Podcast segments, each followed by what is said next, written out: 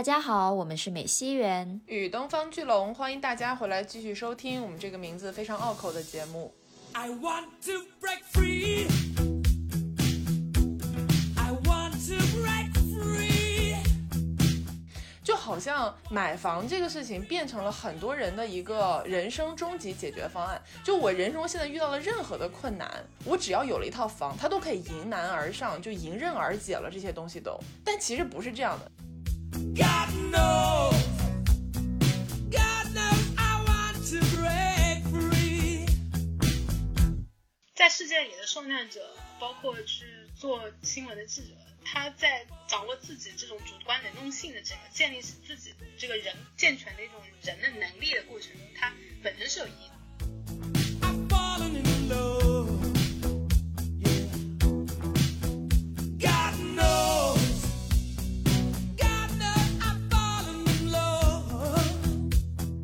我们也不应该就是去质疑提出问题这个动作，或者说觉得这个提出问题的动作是毫无意义的。就其实我们是需要不断的有人去提出问题的，像配乐你写的文章，像那些为自己维权的这些业主们。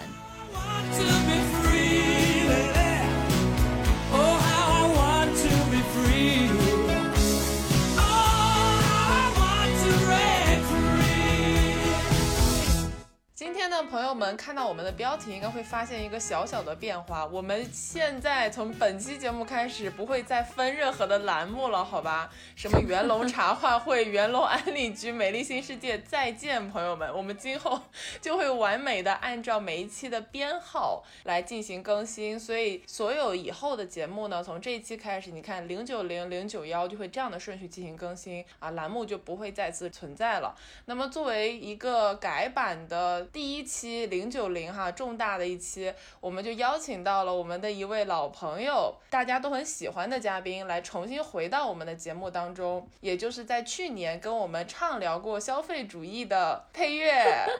来，配乐跟大家打个招呼吧。哎，Hello，两位主播，非常感谢一年之后又邀请我回到这个节目。就怎么说呢？上一次那个谈话就对我帮助其实特别大，它帮我沉淀了就是那一整年做一个业余记者的时候的一些想法。然后我其实今年就在这种各种方面不景气啊，然后整个人心态很崩的时候呢，就回听那一期节目。是还是很有感触，就是被那个时候那种能量，然后那种信心，青涩的自己，对，然后那时候的那种青春的感觉所所震撼到的，哇靠，一年就发生很大的变化。今年这个心境就完全不一样。这一年其实我就是从一个业余的转换成一个全职记者嘛，报的题呢就更硬核了一点。待会儿会跟大家聊，一个是关于中国楼市的一个题，然后再会讲一个关于中国银行。河南那个银行的金融体系这一类的题，我是自己联系了袁总嘛，这一次，因为我报完那个西安的这个浪游的这个题之后，就是去那接触了那边的人之后，有很多很多感触，也因为自己就是以前是一个艺术生，然后今年学了很多中国特别不透明的这两个系统，就一直不知道他们在搞什么，然后一直望而生畏这两个东西，然后既硬学学了一下之后。有新的想法，且接触到这两个系统里面最底层的群体，也会从纯理性的，就是对这两个系统的学习产生一些比较人文、比较感性的一些想法。呃，不说的话，估计明年又不知道接今年发生什么事情，说要说一下。是的，是的，很不容易。作为一个从艺术生转行到这种硬核新闻记者报道的这个呃行业来说，肯定呃有很大的变化，我们也能够感觉得到哈。所以呢，大家也能听得出来，我们本期的节目其实是会围绕着配乐最近做的几篇新闻报道来展开，呃，然后通过这个经历来聊一聊对于新闻报道这件事情本身的一些反思，以及就是我们之前在对大纲的时候就聊到最后，就是聊的大家都非常。的 有感触，就是聊到了一些更加发散的话题了。所以本期的这个后续走势到底是怎么样呢？我们现在也没有办法给出一个定论，所以大家就敬请期待吧。OK，那我们就先聊聊你最近写的那个，就是你刚才也提到嘛，在呃关于西安住在烂尾楼里面的人的那篇报道，呃，要不要先跟听众朋友们简单的介绍一下呢？可以，可以，简单从背景开始切入。其实大家都知道，就是去年继恒大事件之后。全国各地呢，今年又出现了更多类似的地产企业所谓的资金链断裂，导致停工啊，然后又无法交房。然后表面上来看，很多报道都是会说啊，这个因为疫情我们停工了，怎么样？然后交房延期，但其实后面涉及一个挺大的一个金融问题，待会儿会跟大家慢慢讲。其实后来媒体上会有出现一波，我相信大家也关注到，会对于这种购房者可不可以停贷啊这种讨论，然后也有一些比较偏向于人文的报道，说买了烂尾楼的一些业主的个人故事。比如说我朋友圈里面就很多转发，有一对郑州夫妇，他们很细致的就是去讲了自己存钱的那个过程，就挺戳人的。但我今天要讲的这个故事就会特别一点，因为它是关于最底层的一批购房者的，呃，是一群住在西安的城乡结合部里面那种自建房，有的甚至是危房里面的那种外来务工者，他们算是非常省钱，然后又拼命打工攒了一辈子钱，但。大约就是六年前，在那个西安近郊买了一栋他们的房子，很多人大概是当时花的是二十多万买五十平米左右的房子，是二十多万在我看来是非常便宜，但对他们来说是一生的积蓄哈。但最后呢，却就是换来的其实是一栋建了一半却停滞了的那种纯钢筋水泥的骨架。嗯，这栋房它当时定的是二零一七年交房，但至今都没有交付。在这个五年的过程里面，业主和开发商之间，它其实发生了一场史诗般壮丽的博弈，甚至就是所有业主其实都不肯就花钱租好一点的房子，业主花了很大的代价去请了律师，以个人名义对开发商进行了诉讼。但其实上了法庭，对这件事情也没有带来任何的推进。然后今年五月，无奈之下，他们一百多号人就集体搬进了这个只有钢筋水泥骨架的楼，在这种没水、没电、没玻璃的房子里面，就是生活了一段时间。对，然后我就是去现场他们的楼里面看了两天，然后跟他们相处了两天，就改变了一些我一些开始的偏见吧。一开始我觉得。他们这种入住行为就还挺作秀，就是一种说他们引起媒体注意的手段。但后来深入聊下来，就发现其实他们那个财务状况是真的很差。就是你知道，这里面有两个因素主要在影响他们，一个是乡村化，就是城中村拆迁。这个可能我们作为上海、深圳这一块，我不知道现在还怎么样。上海已经基本上拆完了，但西安这种地方这两年它是刚好在那种拆迁的高峰上面，所以。他们就处于每一年可能要搬三四次的家，因为这个拆了再搬到那里去，就是这样子一个情况。然后又不愿意住那种不拆的正常的房子。呃，另外就说那个西安去年年底有一个风控，然后是持续了挺久，所以很多人其实一下子断了收入几个月，就对于他们来说是挺大的一个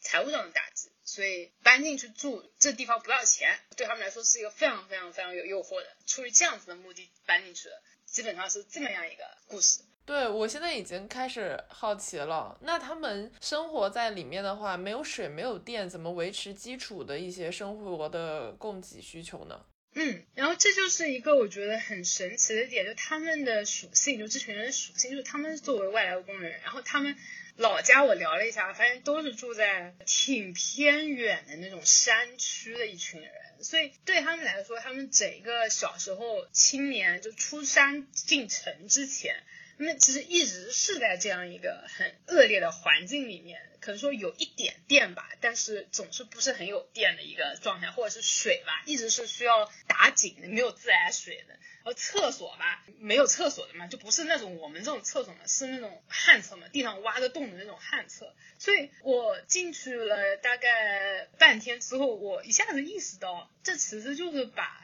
遥远的家乡、老家的那种生活场景原版复刻到了这个楼里面，然后。它是一栋三十三层的公寓，照理说你业主就是每个人他都住在不同的层嘛。楼里面现在属于没有电梯，他们把这栋楼变成了一个我们只在一到四层住，然后它变成一个集体化的一个公寓。一户人家可能本来买了三个房间，他会把两个房间刚好住四层的那个，他会把两个房间分出来给，比如说二十多楼的那些业主，就变成一个集体宿舍型。一楼就是公共空间。它是最近那个打井的那个就是运水，所以它有一个很大的那种水的储藏空间和一个大的厨房，所以现在就说所有的人住在里面，它是有一个食堂一样，然后那个食堂里面烧饭的就是这个房子里面不用上班的女人，带小孩的女人，他们会轮流做饭，每个人交四百块钱的伙食费一个月，就以这样子的方式在这里就活一种比较农村化、农村那种集体化的一种生活。就这种感觉还挺有意思的，就是 就对他们来说，我们进去看了之后，我觉得毫无违和感，就是又很神奇。这是一个现代的钢筋水泥的烂尾楼，但里面各个房间的细部去看，就是真的和以前回老家的时候去农村里看那个景象就一模一样。哇，这实现了 community living 啊，就实现了共产感觉，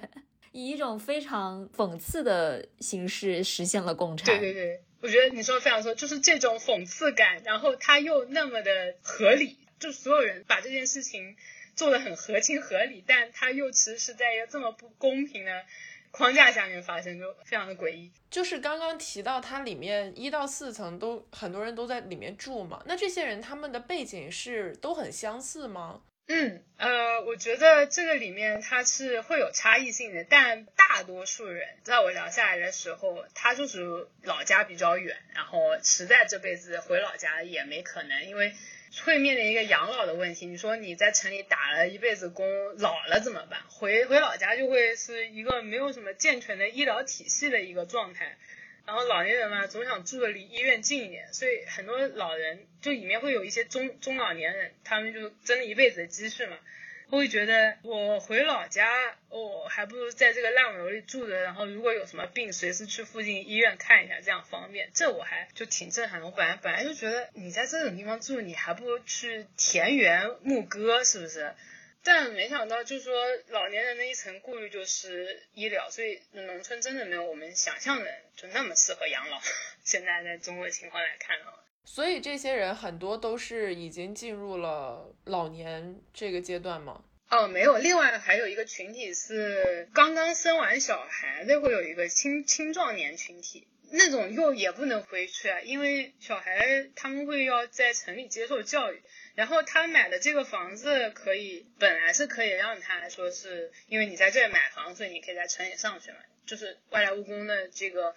者一定要在城里买房，一部分原因也是因为希望下一代可以在城里的正常就学。所以这个楼它到底是为什么会变成现在这个样子呢？就它怎么一步一步走到烂尾楼的这个阶段？而且就是这些房主物呃叫什么业主们，他们是怎么样一步一步住到了楼里面的？嗯，就像我们在媒体里面经常看到的是，房企它会遇到一个资金链断裂的问题，它其实是一个有点把一个事情刻意变得呃，是你知道资金链断裂这个词，就是让人觉得是一个很正常的一个商业的上面商业操作上面一个很正常的东西，它它有一点把它本来的一种问题给刻意掩盖掉了。就是一种 coded language，但是如果我们具体说什么叫做资金链断裂，它就是房企造这个楼的时候贷款贷了很多的款嘛，它会向一些银行贷款，然后呢，贷款的那个款哦，它没有放在一个被正常监管然后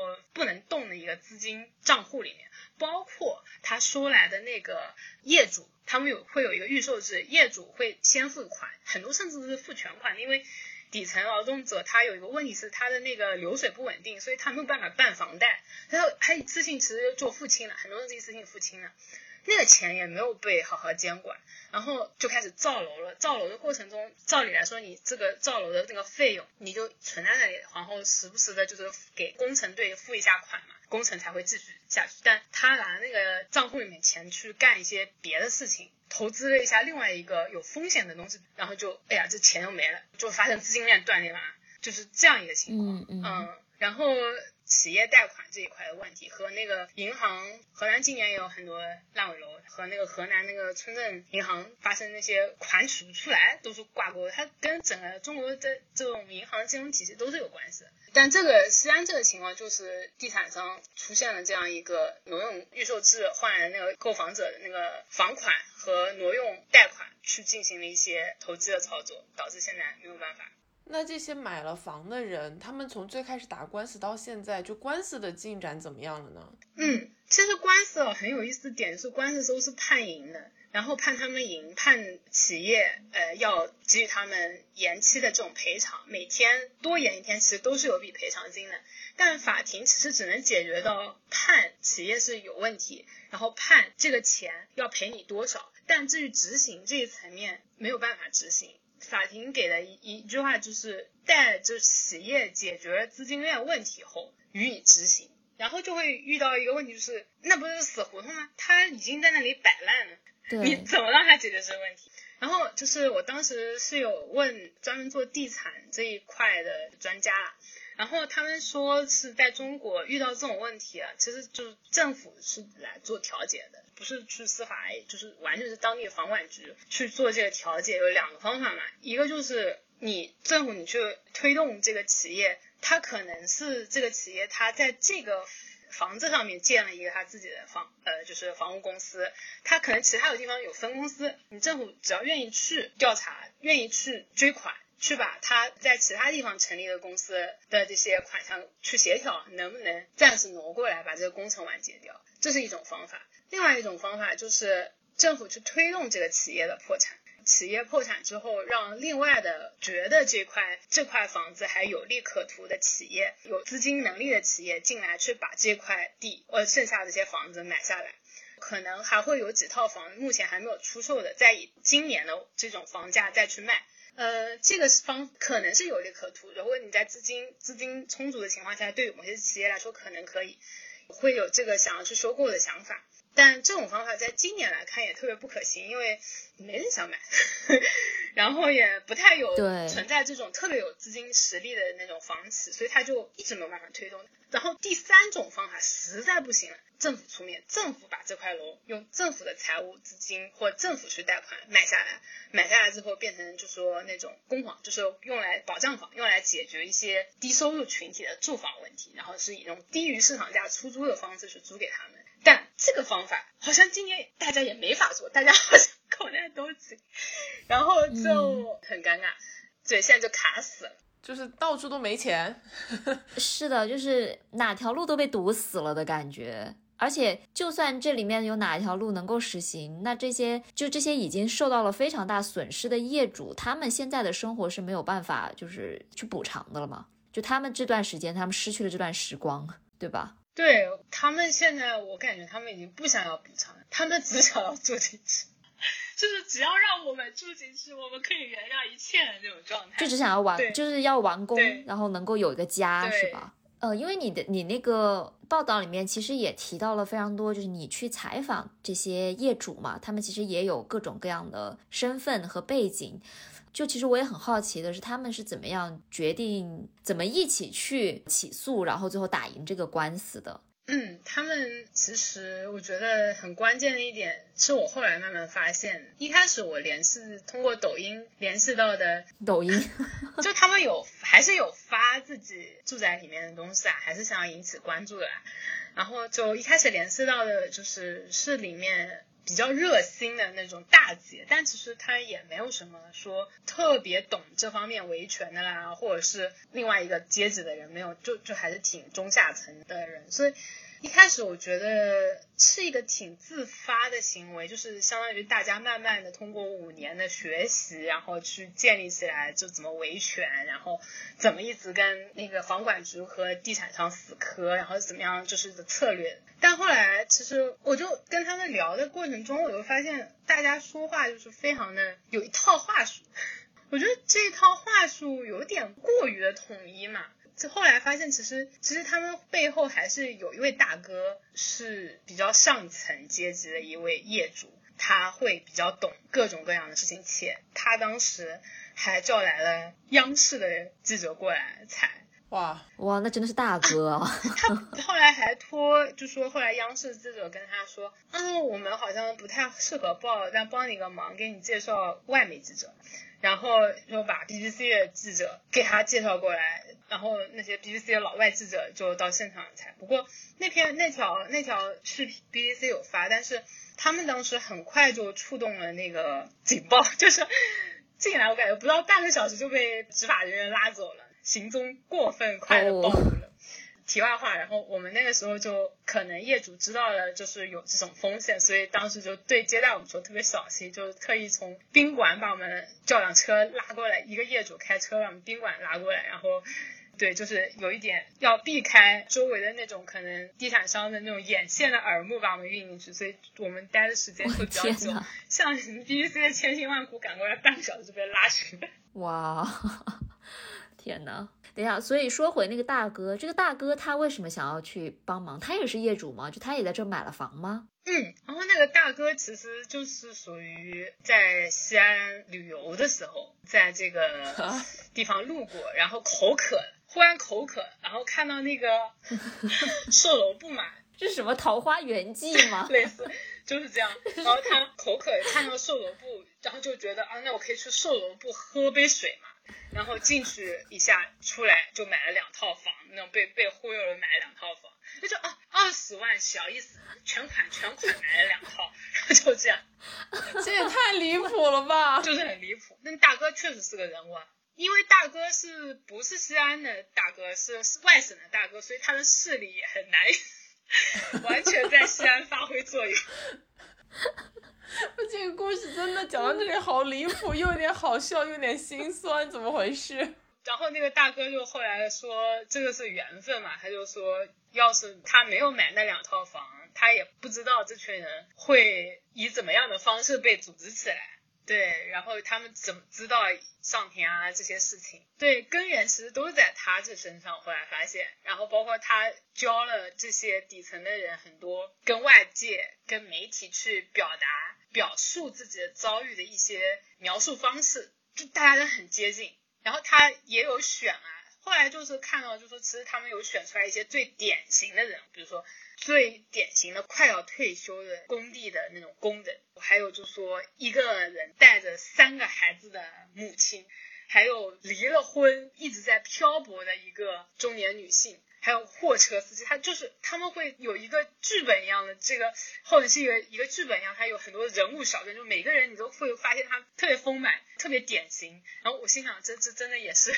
有高人指导。嗯，但是这里虽然他们是有过一些精心挑选的范本人物，但这些人物的经历应该都是真实的，对吧？当然，当然，他们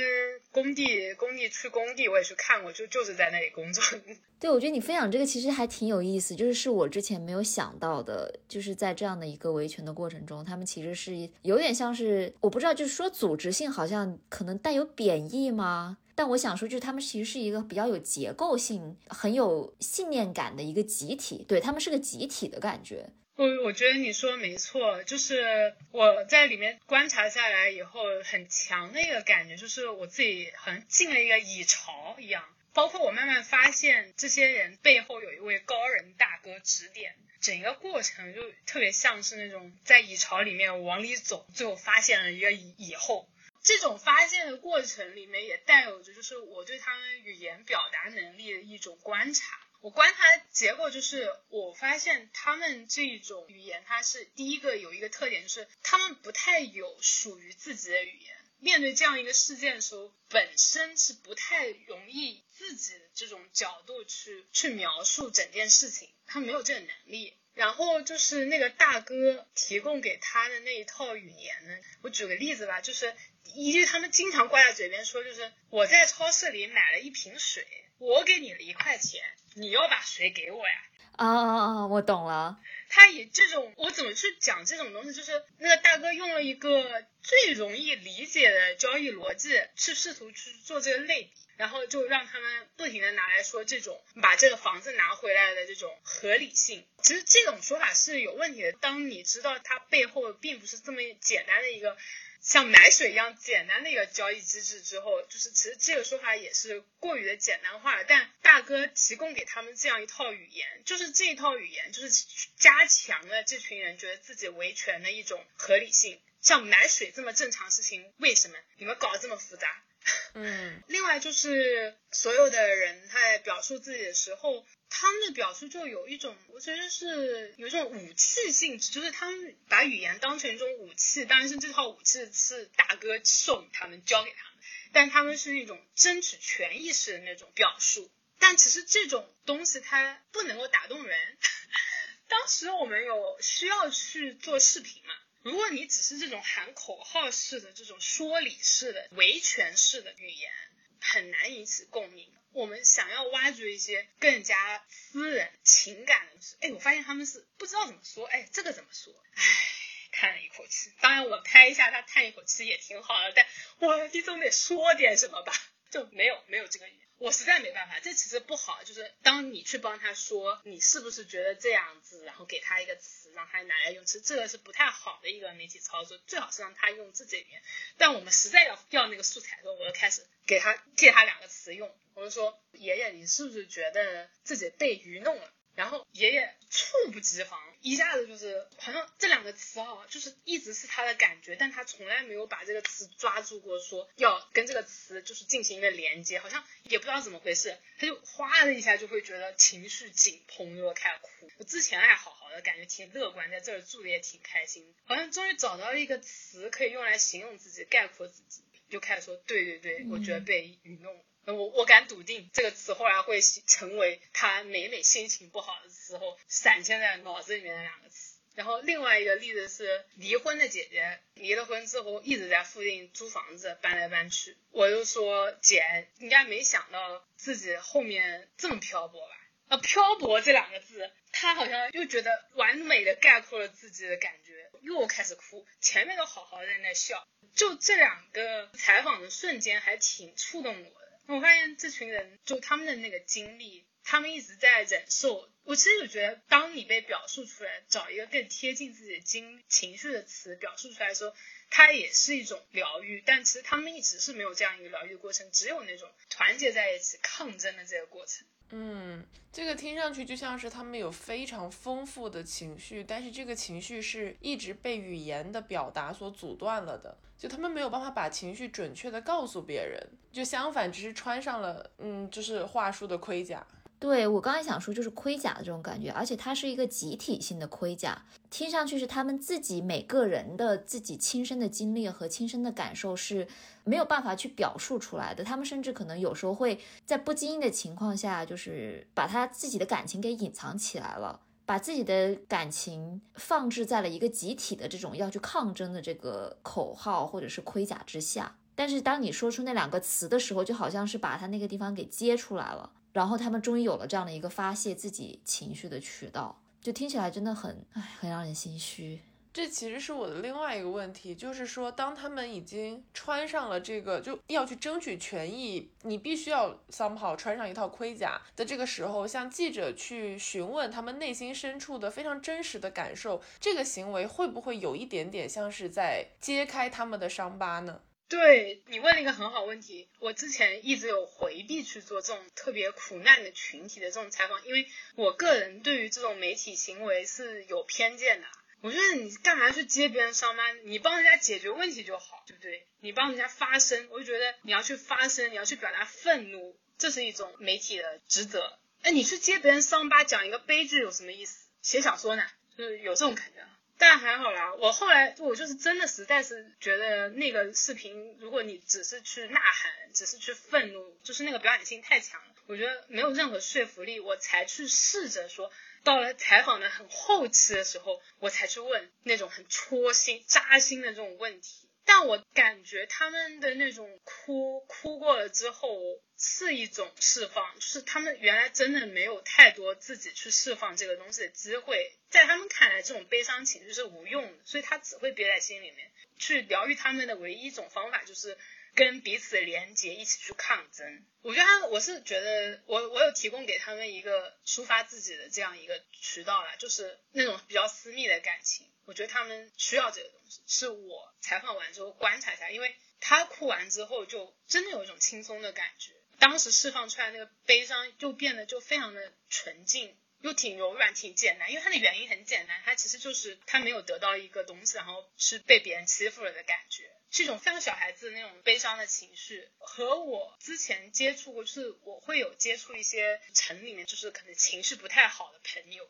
稍微有一点那种抑郁感觉，就是今天情绪不好，我来跟你聊一聊吧。哎，聊完之后好像又掉入一个深渊，就没有出来，因为我们不知道，就是那种抑郁后面的症结在哪里，就没有被抓出来的时候，它是一种很复杂的东西。甚至有的时候，它和人的那种分泌某一种快乐激素的那种能力也有关系，是完全不一样。所以可能也因为我之前跟城里不太开心的人聊比较多，然后会被那种情绪陷进去、带进去、带跑，所以我也一直很讨厌去做那种悲剧性的报道。我就特别特别害怕，我很害怕触及到这种别人的情绪。但在西安那次，就是给我一种很意外的体验，就是没有问题，我们把这个东西拿出来哭一哭，讲一讲，分享一下，是过去了就过，就是哭完就过去，这情绪就过去了。当然问题还在那里，但那个情绪就释放掉，就很简单。嗯，那你在跟他们聊这些相对比较负面的、压抑的情绪的时候，你自己会陷进去吗？会被这个情绪带走吗？我觉得没有，西安那一次确实是没有。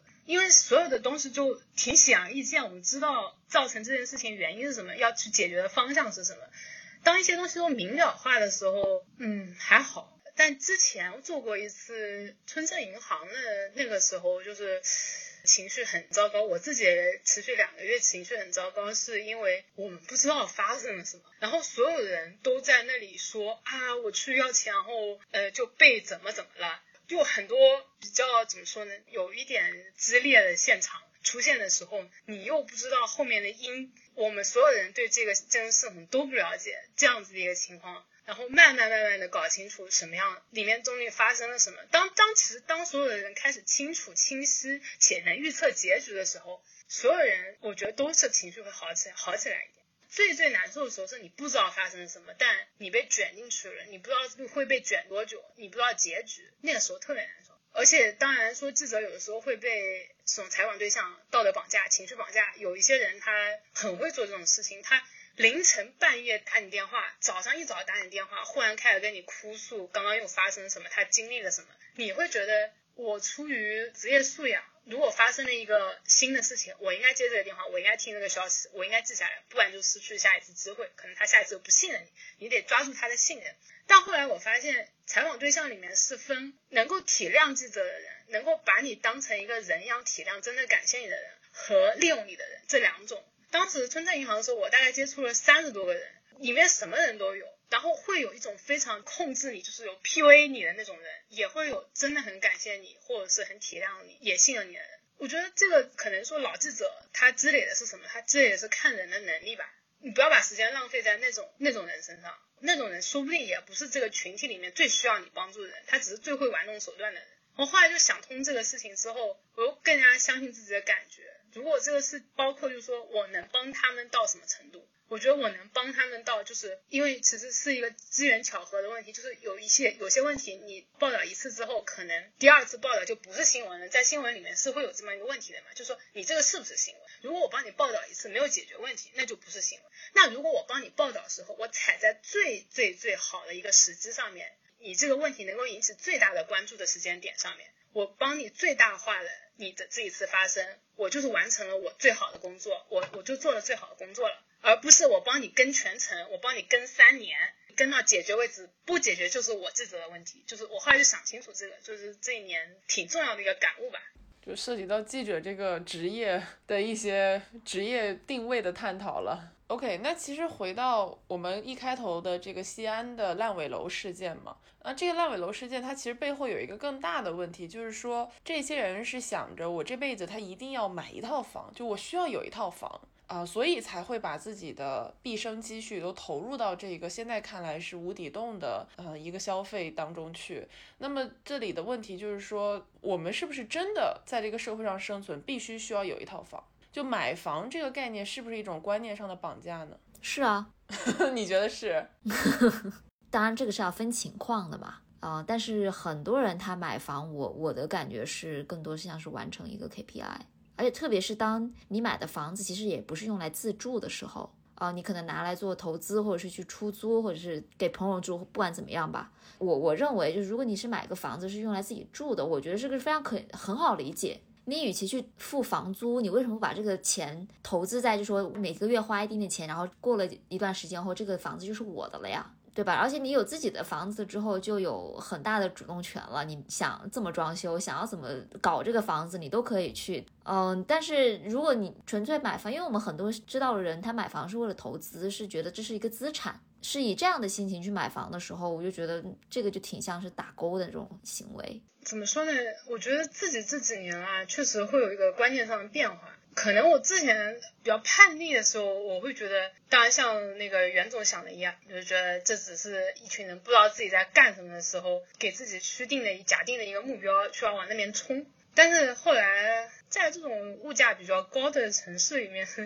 搬来搬去搬多了以后，是会很本能的发生发生一种渴望，就是我想要有一个可以定居的地方，是属于我的家，然后有安全感，不会有人忽然给我涨房租。对，这就是我说的，是你买了房子是自己来住的嘛？你不是说买了这个房子，你你是想等着它升值，然后把它卖掉？这两种情况，我觉得是挺不一样的。嗯，而且确实租房的话，你怎么讲呢？虽然哪怕你在一个租的地方住的再久，你还是会有一种这地方不是你的家。你假如有一天房东他说我要急用房，你这个房就是得给我空出来，你还是说搬走就要搬走，因为这种事情确实时时都在发生。但是配乐，你刚才讲的那种就是心境的变化。我今年特别能够体会，因为今年我不是搬回纽约了吗？这个在找房的时候，哇，真的感觉我太卑微了。我当时就觉得我自己为什么不是一个百万富翁？我家里能够，就是可能都不需要百万，就是为什么我不是一个有钱人？我可以自己买一套房子在这里，然后我搬回来，我就可以直接住进去了，而不会有那种居无定所的漂泊的感觉。今年纽约的房市是特别恐怖的，我刚才去查一下数据。现在平均的就是一室一厅的那个房价已经是差不多快四千美金了，哇哦，很恐怖的呀！一房就是一室一厅啊。而且就是去年的那个 inflation 不是百分之九嘛，就大家都说哇，百分之九的这个物价涨得太恐怖了。你知道房价涨了多少吗？租房市场的房价涨了百分之二十，就这个水平真的让人觉得超级夸张。所以我是在年初搬回纽约的嘛，然后当时除了房价很高的这一点话，就是找房子是特别特别难，它是一个需大于供的状态，就是非常多的人要找房子，然后呢，房东根本不会愁房子租不出去。你就是在找房子，你就是个特别卑微的租客。而且我当时找房还是远程找的，就不是在我当时没有搬回来。我想要是搬回来之前把房子找好，我就可以直接住进去了嘛。我花了差不多一个多月的时间在找房，我跟了很多人聊，然后给他们提交我的呃信息什么的，但是非常非常难得到他们的这个认可。因为他们不缺这种申请者，他们能够找到比我更适合、更加有钱，然后更加有工作稳定性的人。而且我那个时候还特别劣势的一个点是在于说，我也去年我不是在国内嘛，所以我在美国是没有收入的，我的税表就非常的难看，就是我就是个没有收入的人。然后我那个时候新工作还没有开始，虽然我有一个 offer 了，但是这个 offer letter 对于房东来说就是 they don't give a shit，然后 他要看的是你最近三个月有没有进账。你有没有 offer？他们是不信的。他就说，哦，就算你有工作，就有的人他是比较直接，他说，哦，就算你有这个工作，你还没有开始，那你说不定到时候万一没成怎么办呢？就是他是不相信这种承诺，他相信看到的实实在在的银行流水单以及去年的税单，就这种东西。然后那一刻你就真的会觉得，哇，天呐，我真的太太难了。就我我为什么要搬回来？就是我住在家里不好吗？就那个时候是非常想要有一个固定的家的。一个家，一个固定的居所，能够给人的这个安全感是很不一样的。所以刚才你在讲到那个烂尾楼里的人，就说他们就那么恶劣的情况，他们为什么还是会住进去？我觉得就我有点能够理解他们，就是有在一个城市你打拼的一个城市，你有一个落脚点，这个落脚点是别人夺不走的，你随时都可以回去的。对，它环境再差，那也是他们自己买的地方。就那就是他们的家，对，这个是属于我的。对对对，我觉得租房就是大家应该有很多共鸣的。对，我想共鸣一下袁总一个点，就是你在面对高房价的时候，也会出现一种心情，就是觉得自己不够好，甚至就是这种觉得自己负担不起这种想法，有的时候也是自己给自己强加的。因为我发现我和这些低收入购房者，他们有一个很像的点，就在于，因为我对自己后面的这种收入、未来收入缺乏信心的时候，我会觉得我需要很多的储蓄，所以我会刻意的去节俭。去租很廉价的房子，而不去租其实我可以负担，但可能会让我的储蓄没做的没有那么好的房。对对对对，然后其实那些工人，我问了一下，他们有工人夫妻，他们白天干活，晚上开网约车，一个月是有一万多块钱的，好的时候。哎，那你为什么不租一下两千块钱的小区房？你为什么一定要住八百块钱的农民房？就是他就是觉得我没有信心，而且我他觉得，哎呀，我现在这点钱，我以后可能还要看病，我还要给我的小孩，万一怎么样，他们缺钱，我要留给他们。所以他们刻意去选那种低价的房子来租，导致自己把自己在这个城市里面可以拥有的东西降级，那种感觉特别糟。就一旦你去用租金去衡量自己，哎，我租的是几千块钱的房子，你一直有这样一个观念在这里，它非常影响你自己属不属于这个城市这种安全感。但当一旦你不用付这个租金，你就住在这里，我一直赚钱，我不会去衡量我每个月给多少租金。就这种衡量就被拿走，你就觉得就好很多，整个人状态好很多。对，但这个真的是很理想的状况，因为很多情况下，你哪怕是买了房，你不可能是全款买的，也要还房贷，就是你是要供房贷的。对，就这个可能更惨。就我觉得供房贷的时候，说不定那种压力会更大，因为现在哦，假设我哪一天我的突然没工作了，被开除了或者怎么样，我实在不行，我可以换一个房子住嘛。但如果我是要供房贷的话，我没有退路了，就感觉特别完蛋，你的人生被这个房子绑住了。对对对，那我来分享一个不同维度的吧，因为刚刚说的主要是租金方面的嘛，我给你们分享一个被疫情困住了租房脚步的故事。就是我在我现在租的这个房子已经住了快三年了。我在搬进来第一年的时候，那是疫情刚开始的时候，二零年初我搬进来的，当时我就觉得这个房子它风水不好。对不起，听上去特别迷信，但是它确实发生了很多玄学的事情在这个附近周围，然后整个小区的管理也很有问题，整个你就觉得这是一个非常糟糕的物业。虽然房子是新的，但一切配套的东西都跟不上。我当时就特别想搬家，我半年的时候就决定，我明年到期了，我马上要搬家。但是后来我为什么一直住到现在都没有搬？是因为这个小区做核酸它特别方便，就是。我跟你讲，真的很太心酸了，真的很离谱。因为深圳对核酸的要求太高了，我们已经我已经连续做了两百天核酸了，每天都做。如果你住在一个做核酸不方便的小区，你会非常痛苦，因为你每天都要找，我还得去那个地方，你可能要走路，哪怕是五百米、一公里，你至少是有距离的嘛。但我们住的这个地方，它楼下就是有核酸点，所以现在已经有一个新的说法，就管这种小区里面就有核酸点的小区叫核区房。然后你如果住在一个合区房里面，你是应该要心怀感激的。我现在就是心怀感激，就是因为这个合区房，我一直没有搬家。然后人家一直问我朋友都知道我想搬家，说你什么时候搬？什么时候搬？有没有看房子？我说我看了，但是我已经决定不搬了，我要住到这，直到疫情结束为止。真的很离谱，你知道吗？疫情对于我这种就是相对来讲已经影响没有那么大了，真正影响特别大的就是刚刚配乐在讲很多城中村的故事，是影响特别大。我不知道我们的听众朋友还记不记得，我们其实去年做过一期跟深圳有关的节目，当时就提到了深圳其实是有很多内部的城中村。呃，有一些是正在拆迁改建当中，然后有一些是政府决定不拆了，因为拆了之后确实很多人没有地方住了嘛。因为你城中村改建了的地方，之前住城中村的人是不可能再负担得起的，它完全不是一个经济定位。在深圳现有的很多城中村里面，呃，它人口密集度非常大，疫情一旦有一个确诊，就会变成整个城中村可能都会面临封控的一个，在我们看来比较激烈、比较极端的一个局面。那在这样的情况下，深圳其实有那么两三个城中村是从今年年初疫情肆虐以来就非常惨烈的局面，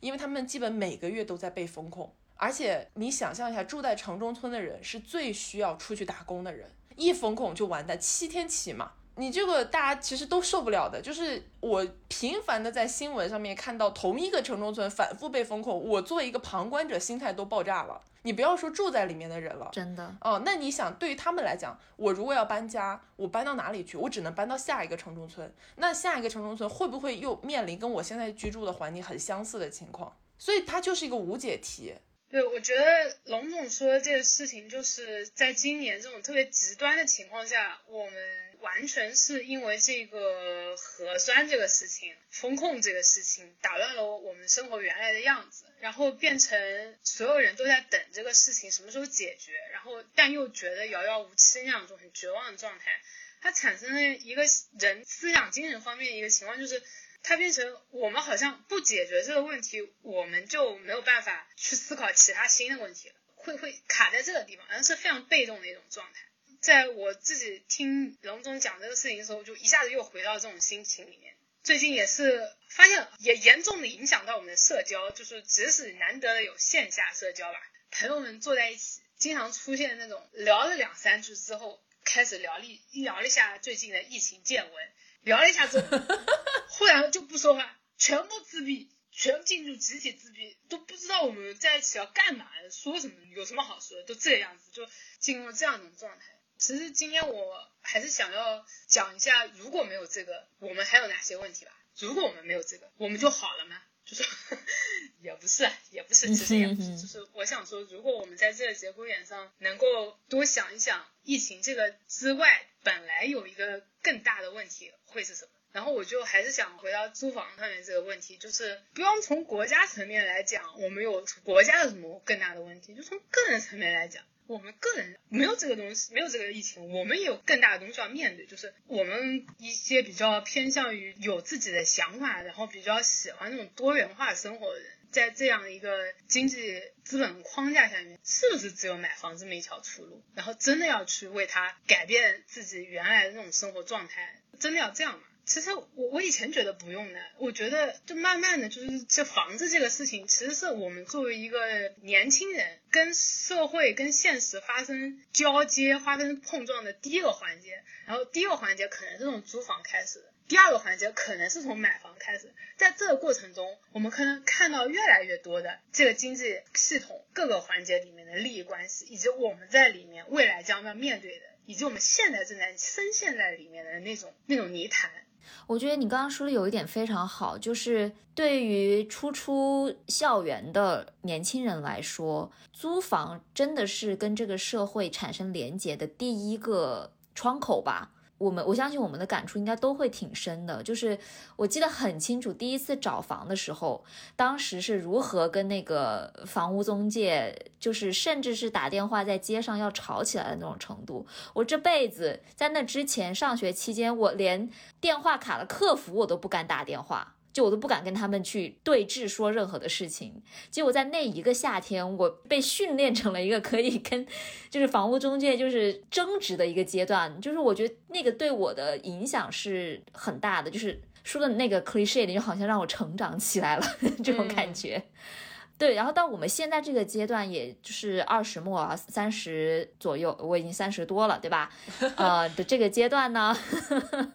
三十零九天。这个时候就会想说，OK，那我的下一步是不是真的就是要到了买房这个节点了？就是买房好像又是人生的一个新阶段，它好像是一个 marker 一样给你标出来了。然后我这里又想分享一个事情，是因为我刚才不是说我今年在找房的时候就特别想要买房子嘛。又被什么东西给劝退了？是我有一个朋友，他跟我们也是同龄的，然后呢，他是等于说在父母，就是他父母就是帮他付了一个首付，然后呢，他现在正在供房贷，等于说他现在是一个有房的一个人了。然后他的房子呢，其实不在纽约，在别的城市，等于说他是一个远程管理房子的一个状态当中。然后通过他跟我讲述的故事，让我意识到说，当房东也很不容易啊，就是租客很难，房东也很难，而且是我们现在可能想象不到的一个难。因为买房它是一个很长期的投资，你除了是要花钱去供房贷这些以外，你要懂得怎么去经营它，怎么样去 maintain 这个房子，其实有点像是一个副业。根据我朋友跟我讲述的那样子，就很就是哇，他们要学习的东西真的好多。因为你房子可能呃，除了平时的一些维修之外，万一遇到了一些天灾人祸，或者是有一些虫害，就这种事情，你听上去就是觉得哇，如果真的发生这种事情，我根本都不知道怎么解决。那我还是这个房子的这个房主的话，就感觉我的责任更大了。但我完全没有这个能力去解决这些问题，因为我们从小到大就没有学过这些知识，甚至包括最简单的。补墙也是，就是我在租房之后自己才就是慢慢学会的。如果我不是上网去看视频的话，我可能还得说哦，那我是不是要找人来帮我补墙？但其实补墙是个很简单的动作，你花几块钱就能去完成的。但我们上学或者说我们长大的这个过程中是没有人教我们这些事情。对，然后我朋友就会跟我讲很多，比如说，就这些都还算是一些小的问题，有些更大的，类似于跟自己的租客产生了一些纠纷，然后租客说什么我要告你或者之类的，就他得去研究很多的法律条款呀等等的。然后在很多的城市，呃，这个我觉得可能是美国比较特殊的一个情况，就是美国的很多的城市是其实是对于租客更加友好，在法律条款的这个层面上。就如果一个租客要去告一个房东的话，他其实是很有很大的赢面的，只是大部分的租客可能不知道怎么样去维权，或者说不知道怎么去运用法律的手段，或者说也不想花这个时间精力去搞这些事情。但如果他们真的想要做的话，其实是房东是会受到很大的损失的。那作为房东，我那个朋友就是他又是第一次当房东，也是很新手，然后呢遇上了一个律师租客，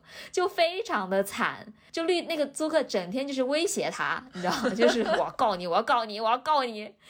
我的朋友就是那种胆战心惊，就是唯唯诺诺说 OK，那你要干什么我都帮你解决。然后他就是基本上就是叫什么入不敷出，好惨呐。这个房还不如不买，这样听上去。对，这也是他跟我说，他就说我到底为什么要买这个房子呀？我自己又不住，然后呢，我买它好像就是我有了房子，感觉我就更加有保障。但其实根本不是，我还得往里面贴钱，我还要花很多的时间，要要从我上班的时间里面去抽一半的时间，要去对付这些乱七八糟的事情。就我当时听完之后觉得，哇，真的太劝退了。就是我觉得，嗯，我还是下定决心，好好的就是做好一些准备之后再去考虑买房的事情吧。我觉得这个其实是我周围很多朋友的常态，因为在这个年龄，如果家里面有条件的话，父母其实会帮你考虑。就他觉得你到了可能需要一套房的年纪，所以父母就是说，如果我们能负担得起这个首付的话，你自己去还这个月供，相当于说是爸妈帮你买一套房，你今后就有保障了嘛。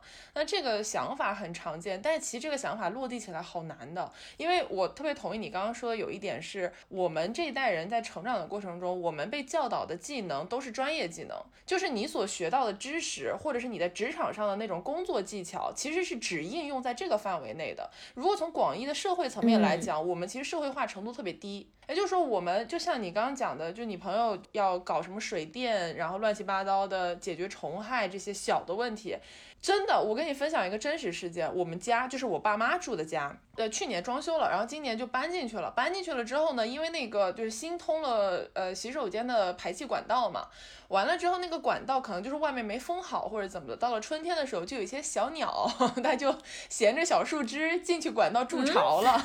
对，然后小鸟在里面筑巢了。最开始他们还没听见，就只是感觉好像有点声音，但可能就觉得是外面的噪声。结果有一天就进厕所的时候闻到了那种。蛋白质腐化的臭味啊！当时我记得特别清楚，我妈，我妈第一个反应说有老鼠，然后我当时就觉得哇，你好淡定啊！就作为一个我其实人生中见过老鼠的次数也不多，我就自己抓过一次老鼠，我还是觉得有老鼠这个事情很害怕嘛。但我妈就觉得非常淡定，然后面他们说找人看一下，结果呢，就他们把那个管道打开了之后，发现就是是小鸟在里面下了蛋，结果蛋就没有孵化出来，就坏掉了，就鸟蛋嘛。结果他们就打电话给小区的物业工程部，然后工程部来帮他们解决这个问题。哦，然后工程部来了一个小哥，那个小哥跟我年纪差不多大，也是就那种工作了几年。就那个小哥来了之后束手无措，小哥就有一种，哦，对我我们是要把它弄下来，但是怎么弄啊？然后我爸妈就有一种，你这不是你的工作吗？就是 你你应该更清楚怎么弄。因为我爸妈本身是那种，就他们成长的环境是非常需要动手的，他们就动手能力特别强。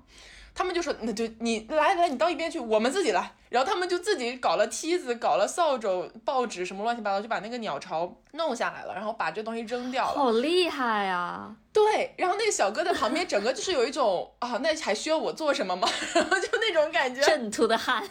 是吗？是的，所以你就是一个跟我爸妈生活的很明确的感受是，他们能够非常轻松的解决一些在我看来很难的事情。就比如说家里如果有害虫，呃，有这种动物，或者说是家里哪个电没了，呃，煤气停了，然后墙要补，就像你刚刚讲的，他们非常容易，他们自己动手就能够去解决。但是对我来讲，我第一个想法就是上网查一下，找人来帮我解决，因为我不具备这个能力。是啊，我们没有动手能力，基本上。你说的特别对，就你爸妈真的好厉害，我想说，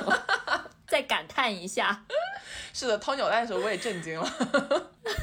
这是这是从何哪里积累来的技能？哦，而且我觉得就这里有另外一个问题是，我自己有的时候也想嘛，就尤其是我这两年被折腾的很憋屈的时候，我想说，如果我现在自己有一套房，我直接搬进我自己的房里，那哪怕是风控啊什么乱七八糟，那我起码在自己家里，我不会有那种有点胆战心惊的感觉，你知道吧？就好像买房这个事情变成了很多人的一个人生终极解决方案。就我人生现在遇到了任何的困难，我只要有了一套房，它都可以迎难而上，就迎刃而解了这些东西都。但其实不是这样的，因为但其实这是个幻象。对，这是一个海市蜃楼，你买的不是楼，你是买的海市蜃楼。哇，好烂的谐音梗，好烂的梗啊！对不起。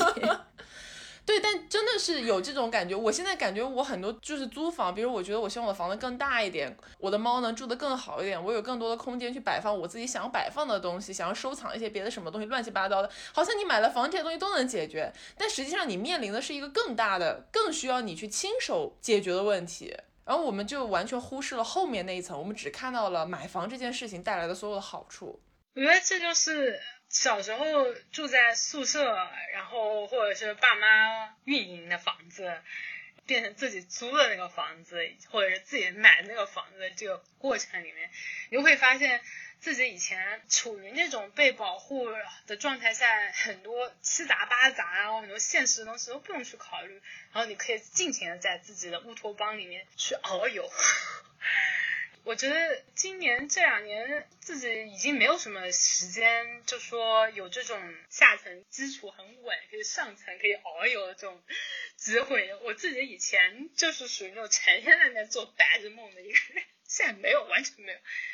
我觉得今年去遇到楼市这样一个题，还挺跟我个人的这种经历产生了一些摩擦的。我觉得我自己也有一些我个人对于这种楼，就是租房啊、买房楼啊这些的一些感受想分享，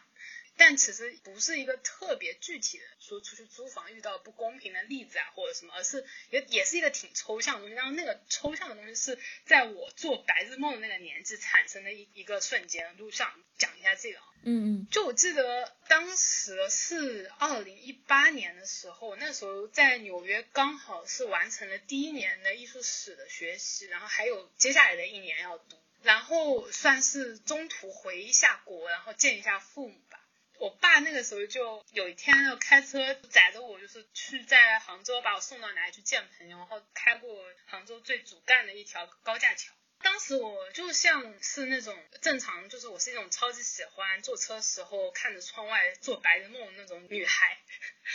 但那一天就很奇怪，不知道为什么，我就看着窗外的高架桥旁边的那种高楼，就是兴起了很多高楼吧，也有新的高档住宅吧吧，就更逼仄了。就第一次产生一种挺奇特的情绪，我现在回想起来，那种情绪，就当时我脑子里面想的是，就是我有一种跟世界脱节那种很强烈的失落感。我后来就是去分析了一下自己这种失落感，其实就是隐隐的我知道那段时间我其实有内部有一些焦虑吧。我一方面在纽约要去做很多那种思考，就是艺术史那种另外一个完全虚无缥缈的那种思考。但一方面，我当然也有朋友圈啊，就我会跟周围朋友聊天。我觉得跟自己出生背景比较接近的那一群人，那个时候是完全在很努力的往自己相反的一个方向跑。然后他们人多我人少，就会有这样一种失落的感觉，被很具体的映射在我跟周围那些高楼之间，给我带来那种冰冷和它很快的在起，但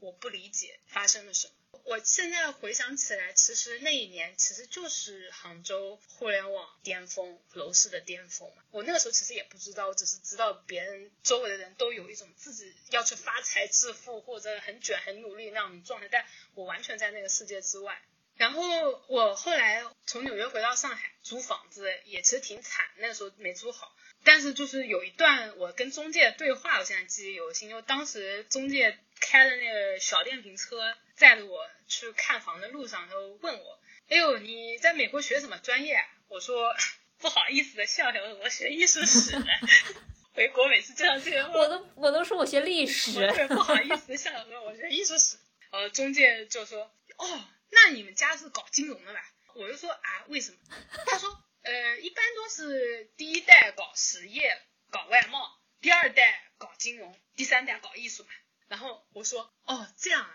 那我跳了一下，我们家金融没搞，我直接搞艺术。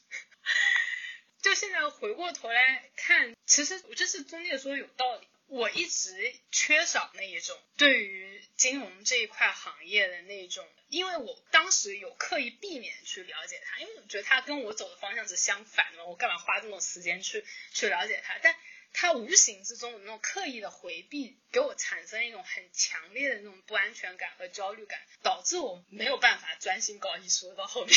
所以我觉得他说是对的。对于有些人来说，他可以不知道这个钱是怎么来的。有些人可以，他可以不知道钱是怎么来，但他知道自己有钱花的心安理得。但我可能比较较真，我需要知道这个东西是怎么来的，会需要知道它为什么这么重要，为什么它可以决定一个人的生活，决定一个人能不能搞艺术，为什么这么大阻力？学学生时代是不知道。我觉得在跨出学校那一步，我觉得我是有那一方面的需求，说，哎呀，我还是想要知道一下，不然有点难受。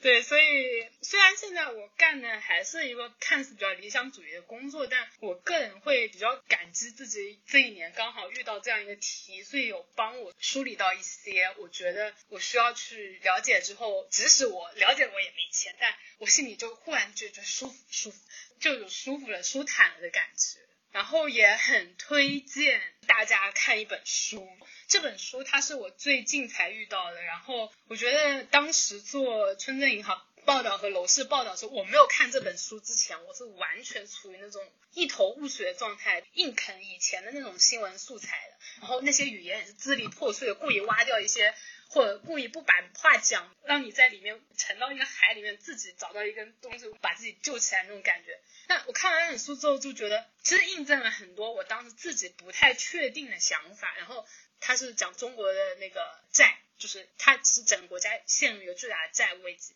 然后他是反我们普通人的那种常识或者直觉，因为我们就觉得国人储蓄这么多。政府也没有听说什么爆出来跟希腊那边一样，政府年年财务赤字，怎么会一个国家在巨大的债务危机里面？那本书很具体的讲了他的一些认识的，就是那种在国外专门调查中国的这种企业，调查中国金融系统，去帮国外的投资者去分析中国的公司到底可不可信这种这样一个人，他一种非常通俗易懂的语言讲清楚了整个事情。然后这本书叫做《The Great Wall of China's Debt》，中国债务的长城嘛。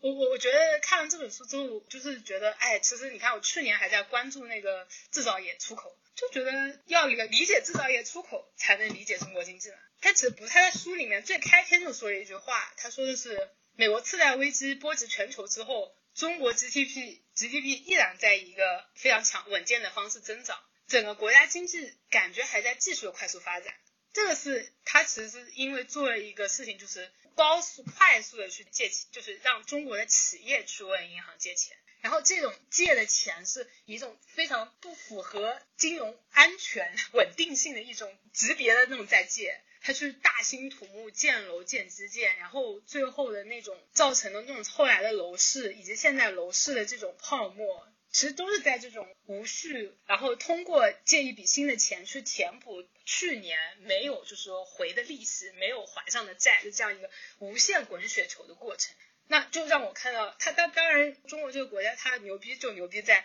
它这个泡沫的爆的那个过程，它就一直有中央在控制人民的信心。一旦中央界不说恒大，它到它它到这个样子，它到现在还是完完全没有死掉。就是只要中国政府决定救这个东西，它就能被延期死亡，然后去看有没有新的可能把这笔坏账救回来。楼市、银行其实这几年越来越就是滚滚的这个水流越来越大，但是依然我们依然不知道最后会发生什么，因为我们的这个政治结构就是可以去阻挠它爆掉。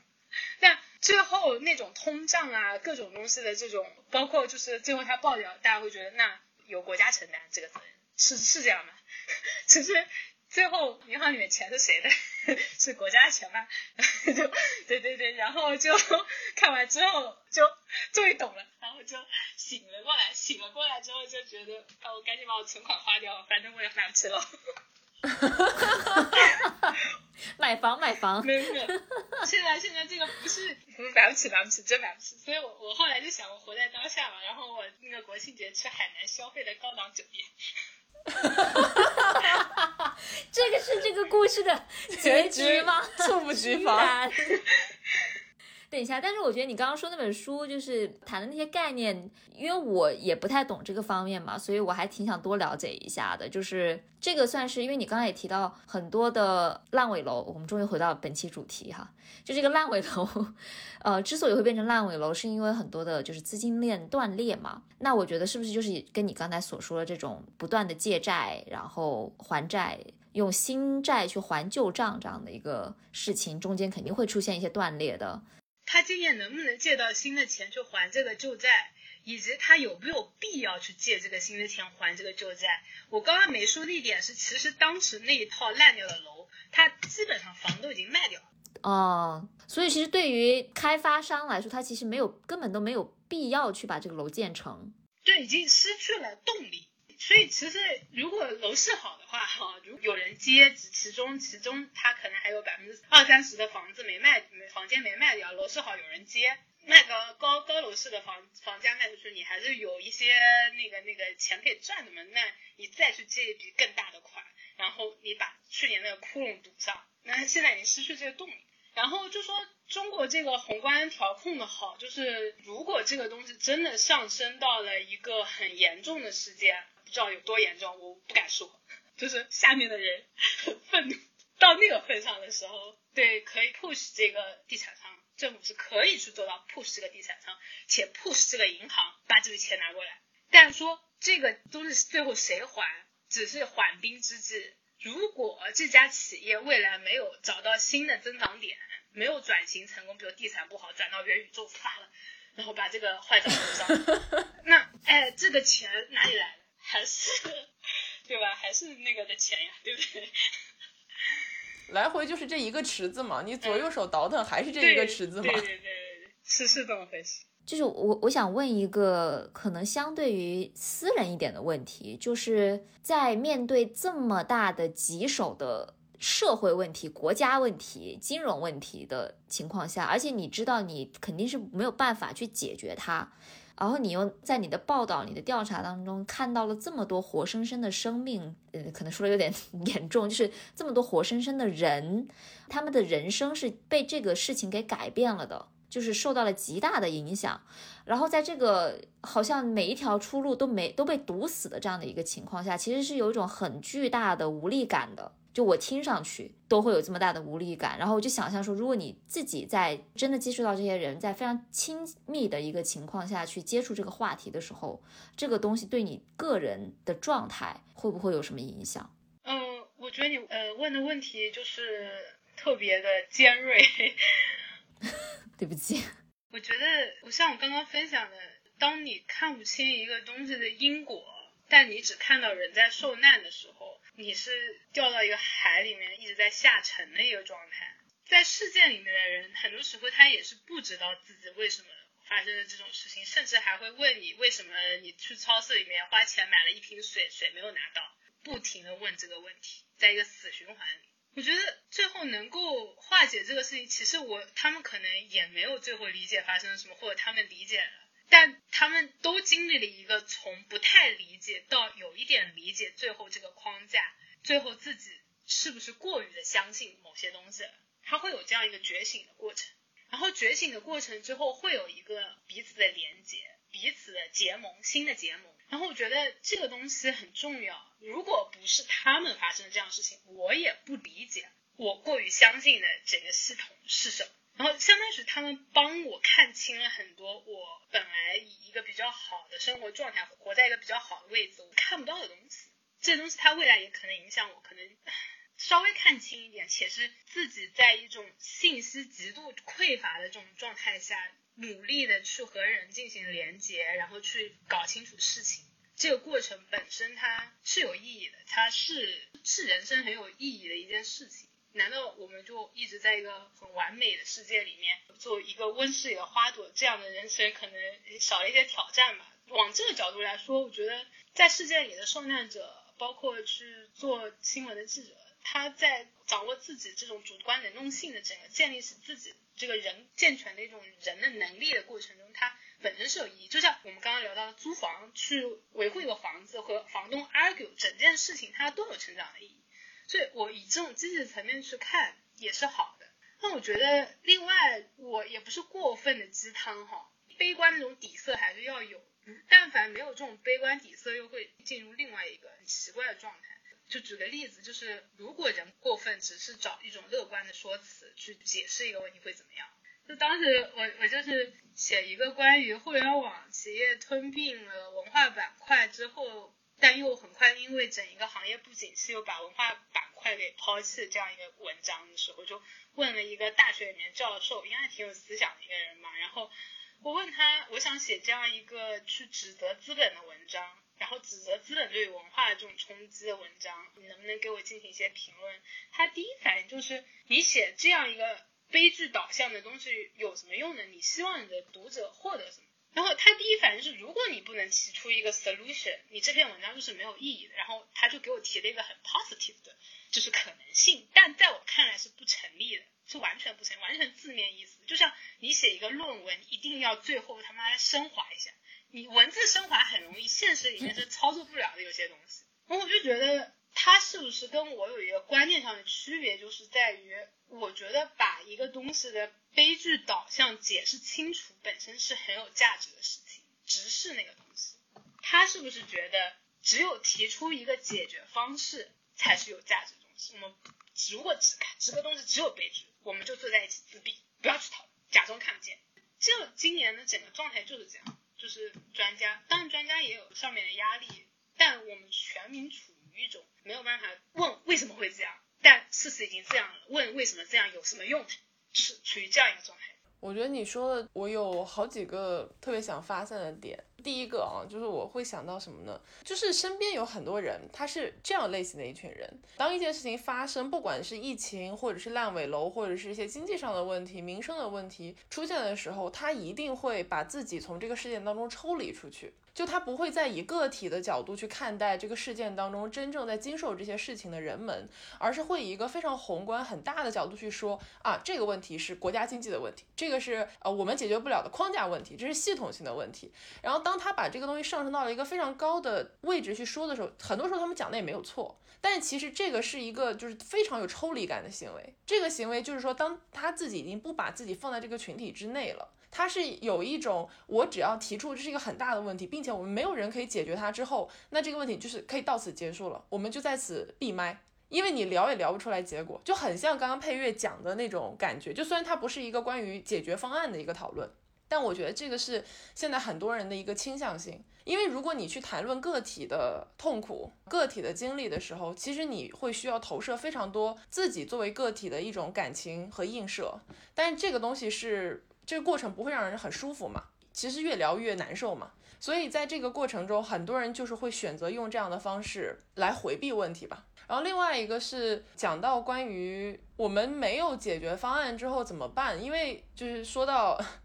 之前中断讲精精神状态这个问题，因为我觉得精神状态这个我特别有共鸣，是我整个国庆假期，嗯，见到的所有朋友，大家坐下来之后，不管最开始在聊什么，最后的结局一定是痛骂防疫政策，就一定是在痛诉，就这个东西给我们的生活带来了多少的枷锁。你说的没有错，就是我们好像现在除了聊这件事情，聊疫情对我们生活带来了多大影响之外，我们不知道聊什么别的东西，因为所有东西都被涵盖在这个最大的、最亟待我们去解决的问题之下了。然后在这样的一个状态下，因为我们个体真的没有办法去改变这个事情，大家就非常抑郁，就陷入了自闭，集体自闭。然后集体自闭了之后，你就更加没有动力去聊其他的，就像你讲的，需要去被关注的社会话题，或者说跟我们自己息息相关的社会话题。但是这里又有一个死循环，就是在以我自己的经验来讲，我不痛骂了整个国庆嘛，然后结果讲完了之后，大家都自闭了，自闭完了之后，我们坐在那边就一起叹气，叹完气又觉得，唉，其实我们我们也没什么可抱怨的了。我们已经就是算是在这两年、三年当中过得算比较不错的人了。你没有真的确诊过，你也没有被真的就是拉出去隔离，你也没有住在烂尾楼里面，对吧？你没有遇到过很多现在别人在面对的问题，你都到这个份上，你还有什么好抑郁的呢？然后就因为你这个感觉自己抱怨了一通，但最后发现其实我已经很不错了，我为什么还要抱怨？然后你就更郁闷了，你知道，就有一种那个枷锁就上在了你的精神上，就更加难受。所以你很生动形象的把整一个死循环的这个环节一一的剖析出来，确实是这样，没错。然后最后就是又陷入了那个终极苦恼嘛，就是刚刚你们都在说的，就我们没有解决方案。当一个事情没有解决方案的时候，大家就会拿脑袋撞墙，因为除此之外你啥也干不了。那问题就来了，就是世界上并不是所有的事情都会有一个很明确的解决方案，它也许会有，也许要等很长时间，也许需要很多人共同推动它才能出现一点点的苗头。但如果现在我们没有，我们怎么生活？我自己会觉得，就像你说，它需要时间。我唯一能够安慰自己就是，就是它需要被去说，需要被去记录，它需要去把细节、所有的例子、很细的那种很真实的东西记下来，而不是最后后面我们再回过头来看这一天的时候，只有四个字“防疫政策”，然后不理解是什么。它里面有很多细的东西需要被记下。我觉得你说的就是关于我们需要记录下这一天生动的曾经发生过什么事情，这件事情确实很重要。不然的话，对于我们自己理解自己当下的生活，也会出现很多的偏差和误解。我觉得现在记录这个事情变越来越困难，不光是说给舆论空间小，而是你个人越来越没有那个动力去 记录，就是你懒，你真的懒，因为你很丧，所以你很懒。然后我的工作是 push 我去记录，但我觉得我这次想要上节目啊，是因为是因为我想要以这种对话的形式去延展开来聊播客，播客能够做到这个事情，然后确实是这个媒介提供的很多媒介没有有，不再能够继续维持的东西。我不是说写作这个媒介不好，但就像我记得你们开播的第一期，我听那一期啊，就是呃袁总有说觉得写作变得越来越困难。我觉得是我们在一个注意力那么分散、被各种东西分散的时代，我们就是写作很困难。但有些东西它需要被记载。那你们那个时候选择做一期播客，我觉得很好。然后我没有想到，呃，应该是快两年了吧，粉丝也积攒了这么久，这么久，怎么回事？一直有那个一个新的、新的有意思的话题在产生。对，所以我觉得你珍惜这个平台吧。突然的彩虹屁，但是我想，我不知道，就是因为刚才讲了很多，就是关于没有解决方案这个事情嘛，呃，好像就是让人觉得像是鬼打墙，就很痛苦，头撞墙，你对着一个墙说话。但是我觉得还有一个比这个更加恐怖的事情，就是你连对这个墙说话的能力都没有了，因为其实我们主流社会的一个。信奉的一个东西，它是非常实际主义的，非常 practical 的，寻求的就是一种效率至上的方式，寻求的是那种社会达尔文的进化方式。有人提出一个问题之后，你的第一反应往往就是那 OK，那我们怎么解决它？如果没有这个解决方案的话，说明这个问题可能就不是一个好的问题，或者说它没有意义。如果没有很好的解决办法的话，那就把这个问题搁置到一边吧，就像你们刚才说的。但是搁置到一边之后，我们也不应该就是去质疑提出问题这个动作，或者说觉得这个提出问题的动作是毫无意义的。就其实我们是需要不断的有人去提出问题的，像配乐你写的文章，像那些为自己维权的这些业主们，他们都是在提出问题，哪怕他们没有解决办法，他们提出这个问题之后，可能会有一些解决办法，或者是至少有这样的一个讨论。就只有在这样的一点点，我们之前聊过嘛，前进一百步，后退五十步，那我们还是前进了五十步，就是要在这种非常痛苦的一个前进后退的拉扯过程中，事情才能往好的方向去挪动一点点。但如果现在我们连提出问题的能力都没有了，或者说连开始就是嘲讽那些提出问题的人，觉得你们提这些问题反正也解决不了，何必呢？就是如果是都是这样的一个态度的话，我觉得会是更加可怕的一个状态。我觉得懂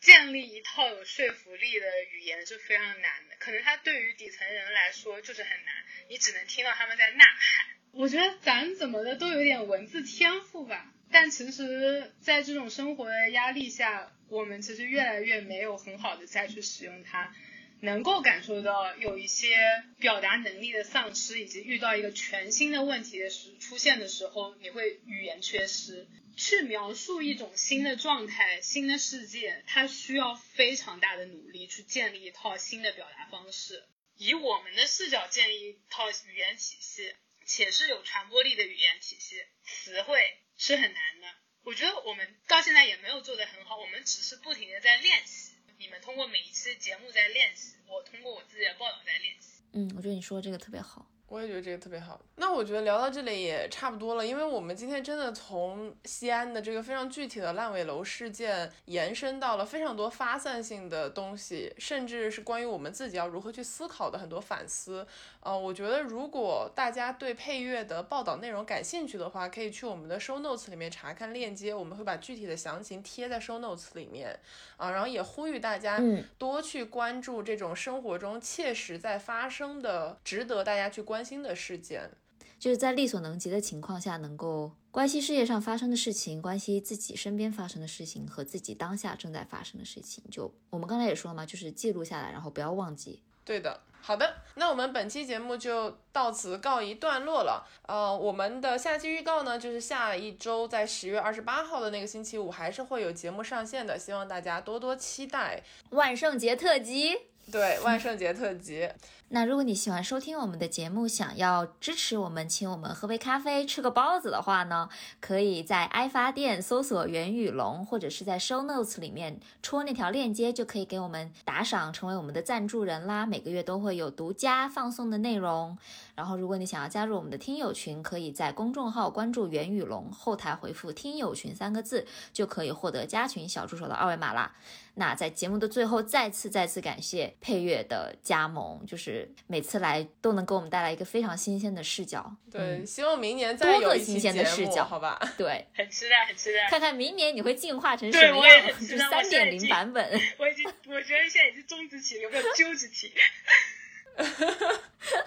真的，我感觉我们就是在对大纲那个时候，就是我的感觉就是配乐，你这一年发生了什么？你变了。大纲写的过于的高深，其实现实中还是非常具体的问题。对，我觉得真的挺好，挺挺为你开心的。我谢谢谢谢谢谢邀请我参加这次的节目，我会努力下下呃第明年做一个关于元宇宙的思考。天哪，救命！开玩笑开玩笑，我听到这三个词都怕了。真的，但下一步也就是那个了。我还没有进，我还没有进。但过我明年做一期，我会让你觉得不那么难受。好，我期待着，好吗？我现在也不懂，我去看看，我明年告诉你。好嘞，那我们就大家一起期待明年的节目吧。期待，OK。我们下期再见，拜拜，拜拜，拜拜。